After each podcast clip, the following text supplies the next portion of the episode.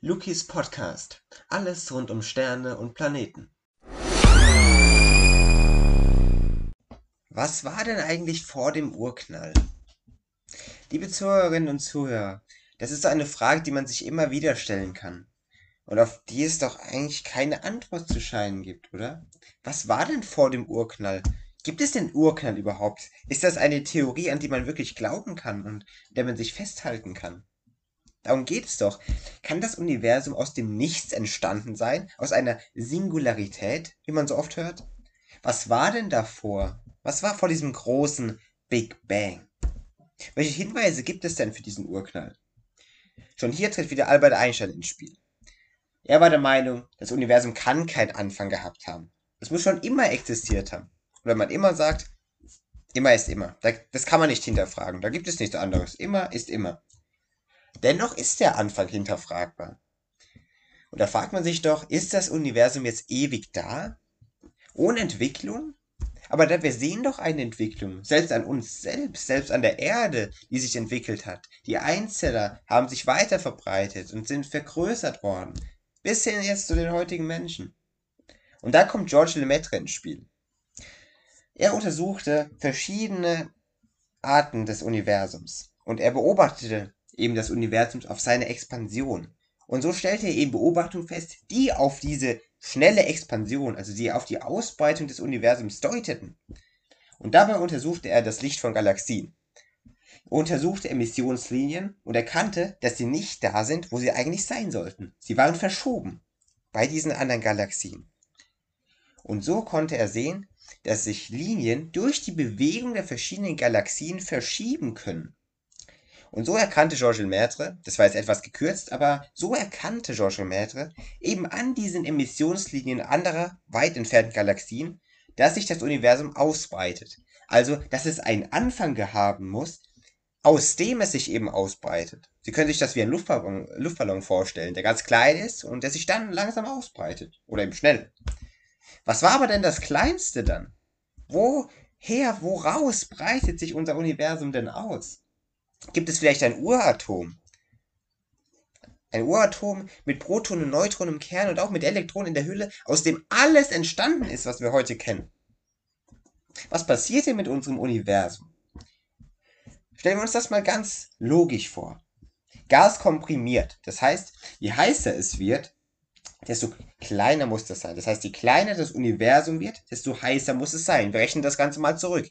Das heißt, wir rechnen in der Zeit etwas zurück, verkleinern das Universum. Das heißt, diese ganze Dichte, alle Hitze verkleinert sich eben auf diesem Raum. Das heißt, es wird heißer in diesem ganzen Raum. Und dabei löst sich alles auf. Alles, was wir kennen, würde sich dabei auflösen. So ist die auch die Verbindung zwischen Kernphysik, also zwischen Protonen, Neutronen und nochmal die verschiedenen Teilungen mit Upquarks und Downquarks hergestellt. Das heißt, diese Verbindung zwischen Kernphysik und Astronomie, also Astrophysik, funktioniert, wenn man das zurückrechnet. Und so kann man verschiedene Schlussfolgerungen treffen, die auf diese Entstehung aus diesem kleinsten Teilchen folgen. Und dabei betrachten wir die kosmische Hintergrundstrahlung. Ganz einfach gesagt sind das Überreste des Anfangs in Form von Strahlung. Und diese Strahlung ist überall, wirklich überall in unserem Universum messbar und anwesend. Doch was war nun ganz am Anfang? Hier kommt eine große Theorie in der Physik ins Spiel, die Quantenmechanik. Man kann hier oft nicht unterscheiden, was ist eine Ursache und was ist die dazugehörige Wirkung. Hier kommt auch die Heisenbergsche Unbestimmtheitsrelation dazu. Das ist etwas kompliziert und das werden wir jetzt auch hier nicht detailliert betrachten, denn es geht ums Große und Ganze. Durch diese Heisenbergsche Unbestimmtheitsrelation konnte man feststellen, dass das Universum eine Minimalgröße von 10 hoch minus 35 Metern gehabt haben muss. Dazu können wir auch einfach die Lichtgeschwindigkeit durch diese Anzahl von Sekunden, durch die Minimalanzahl von Sekunden teilen. Das sind 5 mal 10 hoch minus 44 Sekunden. Das muss der zeitliche Ursprung von unserem Universum sein. Der zeitliche Anfang. Zudem konnte man auch eine Anfangstemperatur von 10 mal 32 Kelvin errechnen. Und jetzt ist was ganz, ganz Essentielles.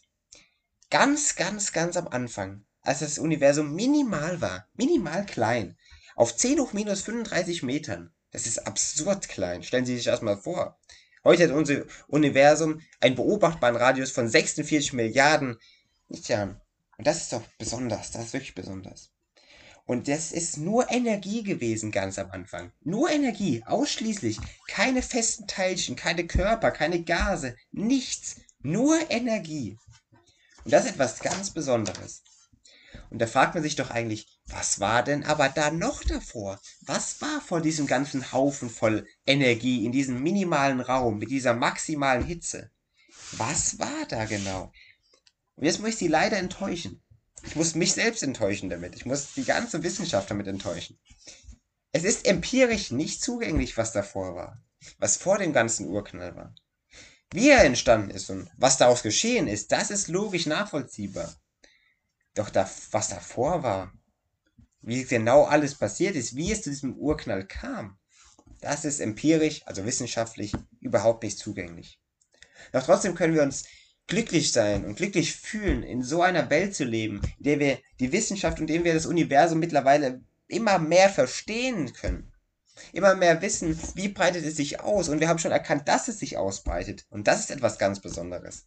Das Universum expandiert. Stellen Sie sich das mal vor, das ist abartig schnell mit seiner Expansion, das Universum. Und das heißt, Sie müssen jetzt nicht traurig sein oder so, dass man das nicht beeinflussen kann oder dass man das nicht sehen kann, was vor dem Urknall war. Denn es geht doch darum, wir leben jetzt in dieser Zeit oder auch in der Zukunft. Und das Vergangene kann oft manchmal keine Rolle mehr spielen. Ich freue mich, dass Sie wieder zugehört haben bei diesem Podcast.